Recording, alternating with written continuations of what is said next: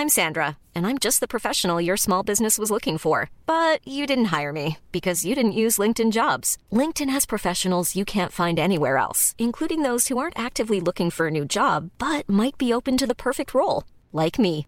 In a given month, over 70% of LinkedIn users don't visit other leading job sites. So if you're not looking on LinkedIn, you'll miss out on great candidates like Sandra. Start hiring professionals like a professional. Post your free job on linkedin.com/people today. Attention, regardez, Regardez, regardez, hop. du On remet, on remet en route le moteur, l'unique moteur. C'est quand même extraordinaire parce que ça va permettre Et- de réutiliser ce lanceur Voilà. pour un prochain Et il lanceur. se pose sur ses petites pattes. C'est dingue, on dirait de la science-fiction là. Et c'est ça qui va permettre de baisser les prix. Ça, c'est une. Alors évidemment, les caméras très proches. Ah bah pff, non, magnifique. C'est là où on voit- magnifique. Parfait, non? C'est juste Ouais, parfait. On attend Comme de savoir si elle est vraiment debout.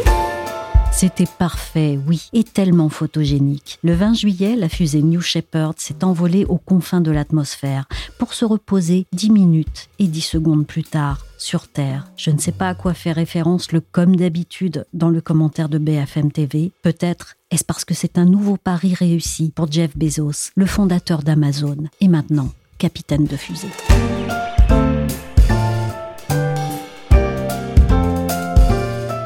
Je suis Michel Varnet, vous écoutez La Story, le podcast d'actualité des échos, et on va chercher à comprendre ce qui pourrait se profiler derrière les désirs d'espace de trois hommes parmi les plus riches du globe. two, one.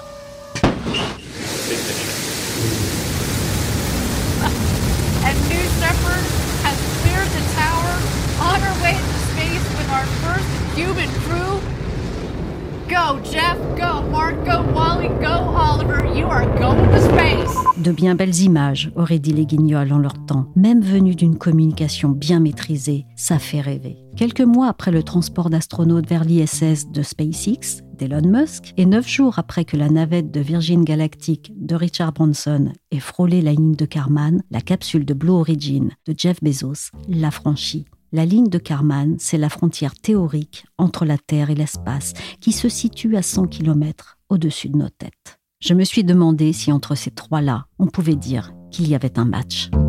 Bah, si- oui, il y a un match. Alors, il est lancé depuis un petit bout de temps Anne Bauer est grand reporter aux échos, en charge des questions spatiales et de défense. parce que la folie, l'engouement pour le spatial, il date des années 2000 dans la, en Californie. Et évidemment, il est tiré par les exploits de- d'Elon Musk, qui a lancé, comme tout le monde sait, la première fusée dite réutilisable. Donc, il y a un match. Après, le match a été officiellement, ça c'est la petite histoire dans la grande histoire. C'est-à-dire que une fois que Jeff Bezos a annoncé qu'il ferait son premier vol le 20 juillet, juste après, Richard Branson déposé son plan de vol pour partir euh, sept jours avant. Et donc, officiellement, il est le, premier milliardaire à avoir été tutoyé l'espace. Alors après, on peut être tatillon parce que l'appareil de Richard Branson, Virgin euh, Galactic, enfin, son spaceship, n'a été qu'à 80 ou 90 km de la Terre, donc un tout petit peu en dessous de la limite officielle de la démarcation, ce qu'on appelle avec l'espace.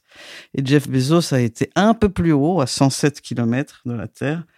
Donc voilà. Alors après, ils se sont, ils sont quand même beaux joueurs, ils sont tous assez riches et ils se sont tous congratulés mutuellement. Richard Branson déclarant qu'il était dans une rivalité amicale et pas dans une course personnelle. Sur un terrain plus industriel, qu'est-ce qui se joue entre les trois milliardaires de l'espace? Bah, sur un terrain plus industriel, donc ces trois milliardaires ont pour euh, but rêve de, de rendre l'accès à l'espace bon marché. Donc de trouver les nouvelles fusées, les nouveaux avions, enfin les nouvelles technologies qui vont euh, abaisser le coût euh, de l'accès à l'espace. Donc pour eux, c'est ça le but. Avec des idéologies peut-être euh, chacun un peu différentes, mais chacun est persuadé qu'il y a un nouveau monde, un- une nouvelle frontière à explorer et que cette frontière euh, sera aussi une source de revenus plus tard. Richard Branson, il est plus dans la dans l'aventure aéronautique. Lui, il veut être à l'avant-garde, il l'a dit, d'une nouvelle industrie déterminée à bouleverser l'aéronautique du 21e siècle pour ouvrir l'accès à l'espace à tous. Bon. Alors par contre, euh, Elon Musk, qui fait rêver tout le monde sur euh, aller sur Mars, avoir des un mode de vie multiplanétaire, etc. Donc il est dans un pas en plus dans la science-fiction.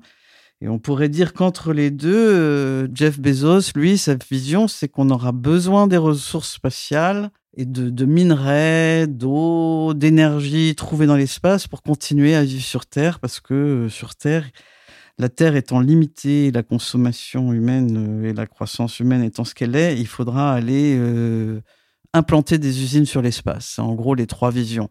Mais dans tous les cas, l'idée est de pouvoir développer un accès à l'espace euh, moins exclusif que ce qui n'était jusqu'à présent, parce que jusqu'à présent, c'était des fusées plutôt d'exploration ou de recherche, enfin, qui étaient financées par des États.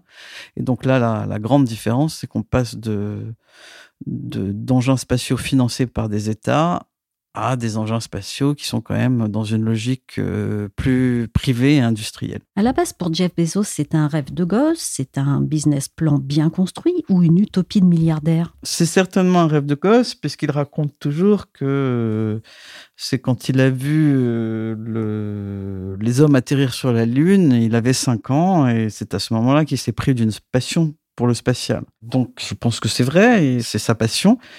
C'est une utopie. La manière dont il explique ce qu'il veut faire à présent, c'est qu'il dit que la Terre, elle a longtemps paru très grande. Aujourd'hui, elle paraît petite et c'est la population qui est grande. Et il a tout un discours très construit pour dire que quels que soient les gains d'efficacité d'énergie qu'on peut faire, à un moment, on sera, l'humanité sera acculée à un choix, soit rationner l'énergie qu'elle consomme, soit partir dans l'espace en chercher d'autres si on va dans le système solaire, on arrivera à exploiter, je sais pas quoi. Enfin, bon, voilà. Donc ça, c'est son idée.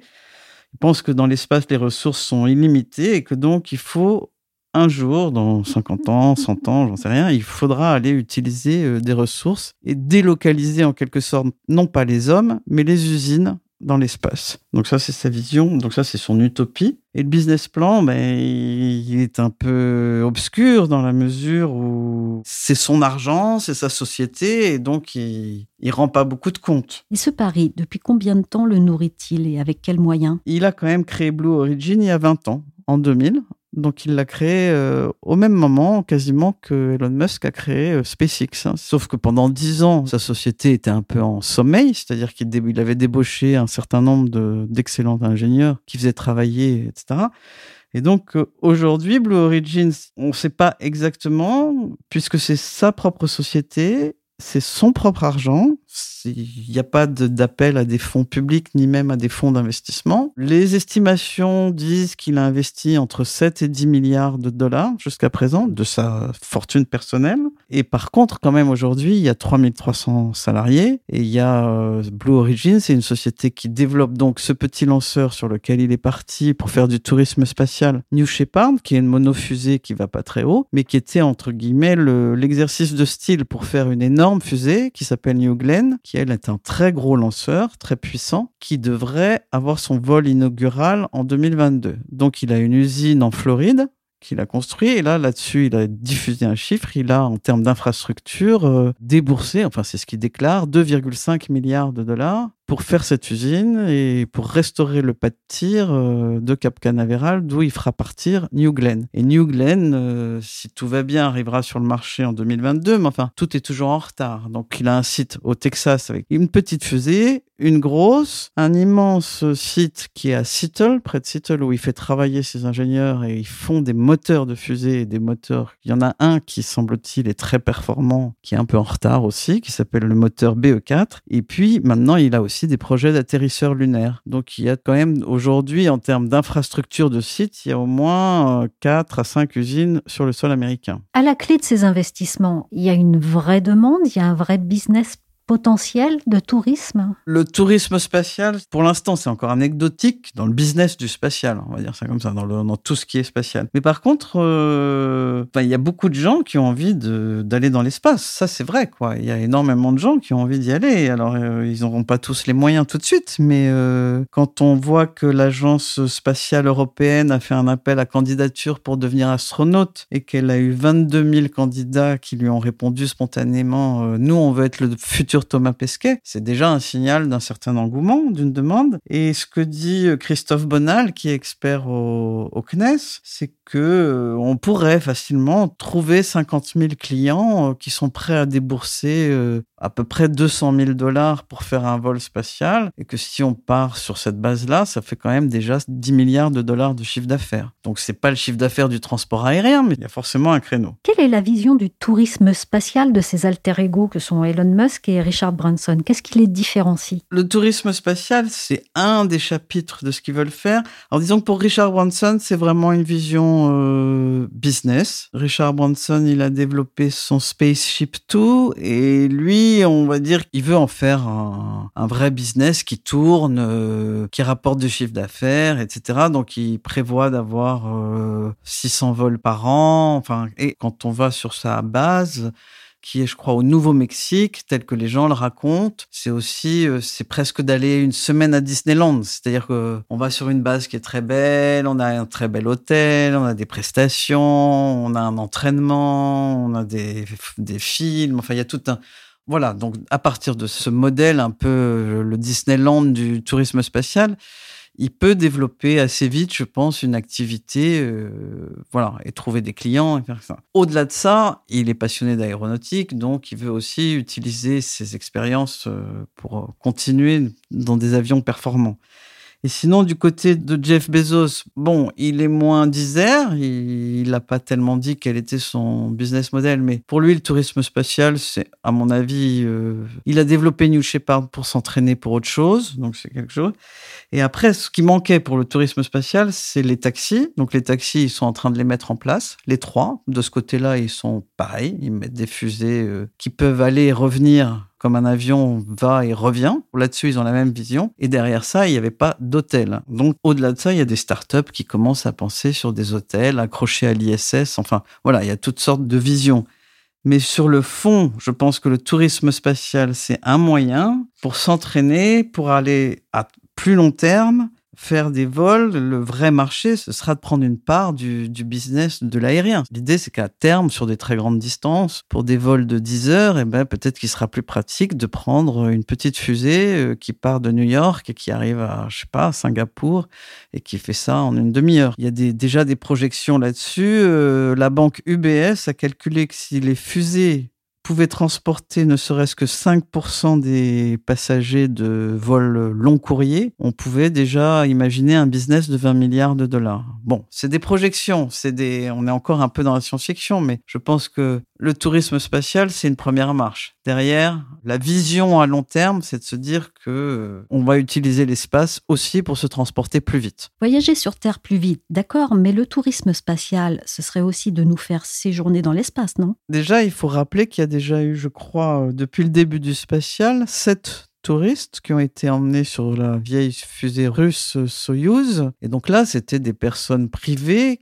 qui venait avec l'équipe d'astronautes pour aller sur la station spatiale internationale et qui déboursaient de l'argent pour être emmenés. Et en fait, ils étaient un astronaute privé parmi les astronautes publics. Donc euh, là, ce qu'on imagine essentiellement dans un avenir euh, proche, hein, c'est d'envoyer des, pareil, des personnes privées sur la station spatiale internationale ou autour de la station spatiale internationale. Voilà. Et comme Elon Musk a mis en place euh, Crew Dragon, c'est-à-dire la capsule qui transporte les astronautes de la Terre jusqu'à la station spatiale internationale, il pense faire des vols pour la NASA commandés et faire des vols pour des gens qui sont prêts à payer, pour des privés. Et ça, c'est la première. Alors, il y a déjà un milliardaire qui s'appelle Yared Issaakman qui a créé une société pour faire un premier voyage de trois jours en orbite autour de la Terre dans la capsule euh, Crew Dragon de d'Elon Musk. Et euh, alors là, c'est le concept voyager autour. Trois jours, on y va, on voyage autour de la Terre, on on fait des jolis tours, on revient. Et puis il y a des concepts avec des entreprises comme Axiom Space qui veulent euh, construire un hôtel accroché à la station spatiale internationale. Et puis il y a d'autres concepts, d'autres startups qui veulent faire euh, des stations spatiales internationales privées euh, qui seraient des hôtels de luxe. il y a un tas de projets comme ça. Dans l'immédiat, il y a une mission qui doit partir. La, mission dont je parle pour faire un tour en Crew Dragon, je crois que ça doit partir dès 2022. Donc ça, c'est plus concret. Et les trois businessmen pionniers ne sont pas les seuls à y croire. Certains en sont même déjà à penser des coups. Le designer Philip Stark, quant à lui, imagine carrément notre futur dans l'espace. Alors, autant le rendre plus confortable.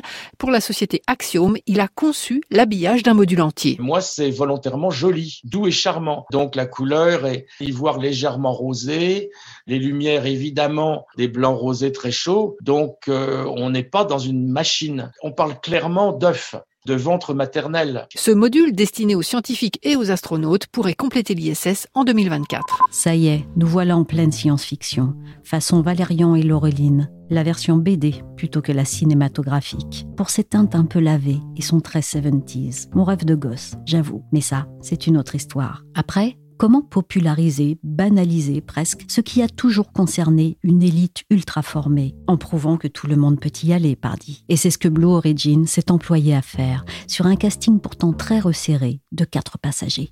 I said I want to become an astronaut, but nobody would take me. I didn't think that I would ever get to go up.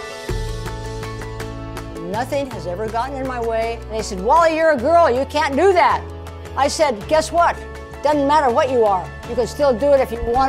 Vas-y Wally, tu es une fille, mais tu peux le faire si tu veux, dit la future passagère de New Shepard dans cette vidéo. Wally était dans la capsule avec Jeff, le patron, bien sûr, mais aussi Mark et Oliver. J'ai demandé à Neila Baylor, journaliste aux échos, qui ils étaient. Marc Bezos, en fait, c'est le petit frère de Jeff Bezos. Il a 53 ans, c'est son demi-frère. Ils n'ont pas le même père. En fait, le père de Jeff l'a abandonné à sa naissance. Et ce qu'on sait, c'est que euh, c'est le père de Marc qui l'a élevé. Et donc, il a décidé euh, de porter son nom. Ils ont aussi une, une sœur, Christina, une petite sœur. Et euh, elle était présente le jour du lancement. Elle a écrit un mot très touchant à ses frères qui en ont parlé, les yeux pleins de larmes. Alors, aux côtés euh, de la famille Bezos, il y a aussi Wally Funk. Wally Funk qui a donc 82 euh, ans. Hein. C'est la doyenne des astronautes. Euh, elle est connue pour ses nombreuses premières fois. C'est la première femme inspectrice de vol de la Federal Aviation Administration, le gendarme américain de, l'aviation. et puis, elle est aussi connue parce que elle a tapé de nombreuses fois à la porte, aux portes de la NASA. La NASA qui a toujours refusé ses nombreuses candidatures. Et c'est probablement pour ça que Jeff Bezos l'a choisi. Et donc, euh, dans ce quatuor, il y a aussi un petit jeune. Donc, il s'agit d'Oliver Demen. Et donc, là aussi, pour le grand public, c'est un sombre inconnu hein, qui est donc devenu le plus jeune astronaute de l'histoire à tout juste 18 ans. Alors, voilà pour leur profil. Mais comment sont-ils arrivés dans la capsule New Shepard, ce qui n'est pas donné à tout le monde, je crois? On remarque très clairement, c'est parce que c'est le frère de Jeff et qu'ils avaient probablement envie de, partager un, bon moment euh, familial. Hein. On sait que Jeff a invité Marc parce que dans une vidéo, il en parle, il dit qu'ils sont euh, très proches et pourtant euh, Marc dit, euh, lui, de son côté, hein, dans ses nombreuses vidéos promotionnelles hein, qu'ils ont diffusées jusqu'au départ de la capsule, Marc raconte qu'il ne s'y attendait pas du tout, que c'est une formidable opportunité, une formidable aventure et puis c'est surtout une façon de se rapprocher de son frère. Wally Funk, évidemment, c'est un pied de nez à la NASA, c'est une façon de, tirer la langue et de regardez, moi je fais ce que vous n'avez jamais voulu faire, hein, c'est-à-dire inviter cette femme totalement euh, apte à voyager et qui n'a jamais pu aller dans l'espace. Et donc là, clairement, on sent encore que Jeff a envie de disrupter un, nouveau monde en invitant Wally Funk. Et puis Oliver Damen, c'est un peu un hasard de l'histoire, un accident presque, on va dire. En fait, ce qui s'est passé, c'est que dans la capsule, il devait y avoir ces quatre voyageurs. Le quatrième, dont on ne connaît toujours pas le nom, c'est finalement désisté. Il a dit qu'il avait un problème d'agenda et que finalement, il ne pouvait pas voyager ce jour-là. Et Blue Origin s'est alors tourné euh, vers le deuxième meilleur parieur, en quelque sorte. Là est arrivé Joe Damon, hein, ça c'est la presse américaine qui le raconte. On ne sait pas combien il a payé pour son billet, et puis Joe aurait décidé de laisser la place à son fils Oliver. Alors certes, 18 ans, probablement comme de nombreux jeunes personnes, il est fan de l'espace, d'astronomie, mais bien évidemment qu'à 18 ans, il n'aurait jamais pu s'offrir un billet. D'ailleurs, on ne sait pas exactement hein, combien il a payé. On sait que le, quatrième voyageur, ce voyageur anonyme, a payé, lui, 28 millions de dollars, mais on ne sait pas combien Joe Damon à payer. Ce qu'on sait, c'est que le père est patron euh, d'une société d'investissement qui s'appelle Somerset, dont le siège se situe aux Pays-Bas. La presse américaine raconte que sa fortune est estimée entre 500 millions et plus d'un milliard de dollars. Donc euh, forcément, il a pu se payer ce billet relativement facilement. Leurs profils ont été dévoilés assez tardivement. Pourquoi tant de mystère Jeff Bezos, on se doute bien que c'est un petit peu le, roi de la communication, le roi du business. Hein. Il a l'habitude de faire euh, des coups de com' comme ça assez forts le fait de dévoiler les passagers comme ça au compte-goutte, hein, ça permet de faire euh, monter la mayonnaise, ça permet vraiment de faire durer le suspense euh, jusqu'au bout. Donc Jeff a d'abord commencé à annoncer la présence de son frère à bord de la capsule. Quelques semaines après, ils ont dévoilé le nom de Wally Funk. Ensuite, c'était celui d'Oliver Demen. encore une fois, Oliver, lui, c'est un petit peu un, accident de l'histoire. Et on sent bien hein, qu'il y a cette volonté quand même de garder une part de mystère, une part de secret, puisque, encore une fois, on ne connaît toujours pas le nom du, quatrième passager, qui lui a, dit hein, qu'à cause de ce problème d'agenda, il serait quand même du prochain voyage. Donc, c'est encore une fois l'occasion de garder encore une part de mystère euh, et euh, de se réserver euh, quelques billes. Hein. L'idée, c'est d'aller jusqu'au lancement de la capsule, mais de faire tenir le suspense jusqu'au bout. On sent bien qu'il y a une volonté un petit peu de scénariser ce lancement et euh, jusqu'à l'intérieur de la capsule qui va faire également euh, l'objet probablement euh, d'un beau montage vidéo et d'un beau film assez larmoyant et qui sera diffusé sur les plateformes estampillées Jeff Bezos. Ah oui, parce qu'ils ont été filmés tout du long. Ils ont été filmés tout du long et ce qui est assez amusant, c'est que le jour du lancement, on a vu les belles images de la capsule, on entendait à bord les réactions des passagers, on entendait des rires, des exclamations mais on a vu quand même allez, une ou deux minutes d'image à l'intérieur de la capsule. Hein. On, les, on les voit un petit peu en apesanteur, on les voit s'amuser ensemble, mais on n'a pas l'intégralité des images. Elles n'ont pas été diffusées et Blue Origin a évidemment annoncé que tout a été filmé et que ça ferait euh, l'objet d'un film monté. On ne connaît pas encore la date de diffusion et ce sera diffusé donc sur les plateformes de Jeff Bezos, probablement sur Prime Video. Alors, on, ne va pas dans l'espace euh, sur un coup de tête, euh, pas totalement, mais quelle préparation ont-ils suivi Alors, ça peut paraître assez étonnant hein, comparé à ce qu'on s'imagine de la formation d'un astronaute, mais finalement, ce n'est que 14 heures de formation. C'est moins que le permis de conduire, mais c'est conforme aux réglementations de la FAA Hein, donc le, gendarme de l'espace américain.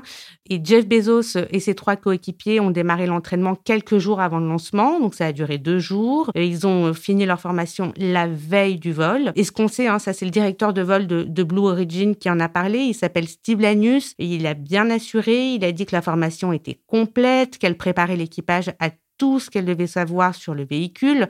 En fait, ce qu'il faut comprendre, c'est que ce voyage-là a pour but de commencer à montrer à quoi pourrait ressembler un voyage dans l'espace pour euh, le tout venant, le grand public. Donc, on se doute que à l'avenir, n'importe quel touriste qui voyagera à bord d'une capsule comme ça ne passera pas six mois, un an ou plus à se former comme un astronaute professionnel. Hein. Donc là, on sait que par exemple, le, quatuor a été formé pour euh, savoir appliquer des procédures qui s'appellent nominales, hors nominales, des procédures d'urgence. Euh, ils savent réagir à peu près comme un passager dans l'avion quand on vous forme avant le décollage, ils savent réagir en cas d'incendie, en cas de manque d'oxygène, ils savent aussi euh, comment quitter la capsule en urgence sur euh, le pas de tir. Donc voilà, ils ont une formation qui peut paraître assez courte, mais qui est conforme aux réglementations. Donc euh, là-dessus, ils ont respecté les règles de A à Z. Maintenant, il faut bien comprendre qu'un astronaute qui est dans la Station spatiale internationale, hein, il s'entraîne en moyenne pendant deux ans pour une mission qui dure six mois dans l'espace. Donc on va dire que c'est proportionnel. Oui, chacun son métier. Et sur une cohabitation des mondes dans l'espace, Thomas Pesquet a été assez clair. Mais que vont faire ces touristes aux côtés d'un équipage professionnel? Bonne question, répond Thomas Pesquet. Nous, on travaille quand même 12h30 par jour, tous les jours, du matin au soir. Le boulot est infini dans la station, quasiment par définition. Donc d'avoir à côté des gars qui sont là pour euh, regarder par la fenêtre et prendre des photos, euh, déjà ça peut être un petit peu étrange, mais en plus ce qu'on se demande c'est euh, s'ils veulent être en photo, il faut que quelqu'un apprenne la photo sur laquelle ils apparaissent. Donc est-ce qu'on va nous demander à nous en gros de, de s'occuper d'eux? Il va falloir définir un peu des règles et puis que tout ça se mette en place, on va dire. L'astronaute n'est cependant pas hostile au tourisme spatial. Pour lui, cela permet de relever des défis techniques et de créer des emplois. Reste une question épineuse, celle des accidents. On se souvient que le crash de la navette spatiale Columbia en 2003 avait freiné tout le programme spatial américain durant dix ans. Je reviens vers vous, Anne Bauer, sur cette question. Qu'en est-il de la responsabilité du risque sur ces vols tests concernant les passagers et envers les autorités de régulation du pays? Les participants disent, enfin, font une décharge, quoi, disent qu'ils ont été informés euh, et qu'ils ne poursuivront pas en justice euh, la société s'il y a un problème. Et par contre, ce qui était assez intéressant, c'est qu'aux États-Unis, finalement, euh, je ne sais pas si on pourrait le faire en Europe, mais finalement, Jeff Bezos a eu, comme Richard Branson, ont eu l'autorisation de voler, on va dire assez facilement de la Federal euh, Aviation Administration. Donc autant, si vous voulez, la FAA euh, embête Boeing et lui refait faire des essais euh, monstrueux pour chaque fissure enregistrée dans son Boeing 737 et les autres. Enfin, on a vu qu'ils avaient beaucoup de soucis en ce moment. Autant là, les règles sont assez souples et c'est une vraie volonté des États-Unis de pas imposer de règles à un secteur naissant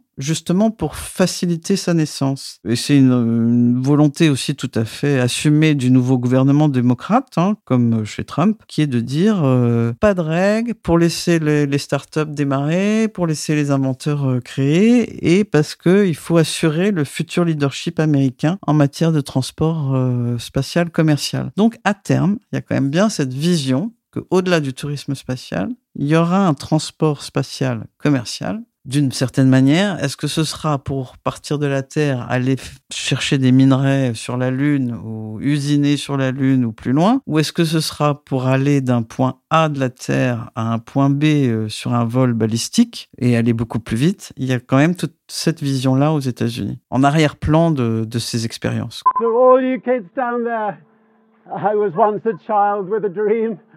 looking up to the stars. Now I'm an adult in a spaceship with lots of other wonderful adults looking down to our beautiful, beautiful Earth.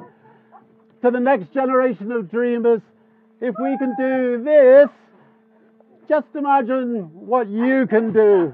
Hey! Depuis sa capsule, Richard Branson s'adressait dans cette vidéo à tous les enfants qui, comme lui, ont eu des rêves en regardant les étoiles, tandis que ses coéquipiers s'égayent en apesanteur autour de lui.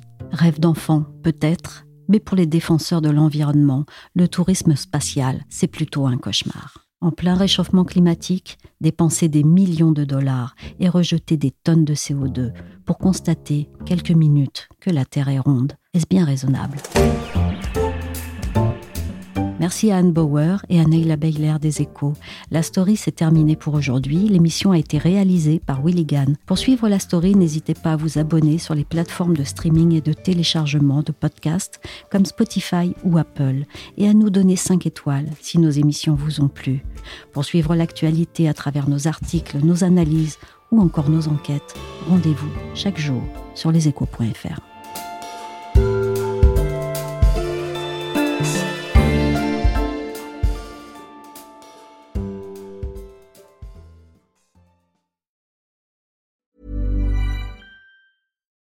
When you need mealtime inspiration, it's worth shopping Kroger, where you'll find over 30,000 mouthwatering choices that excite your inner foodie. And no matter what tasty choice you make, you'll enjoy our everyday low prices, plus extra ways to save, like digital coupons worth over $600 each week. You can also save up to $1 off per gallon at the pump with fuel points. More savings and more inspiring flavors make shopping Kroger worth it every time. Kroger, fresh for everyone. Fuel restrictions apply.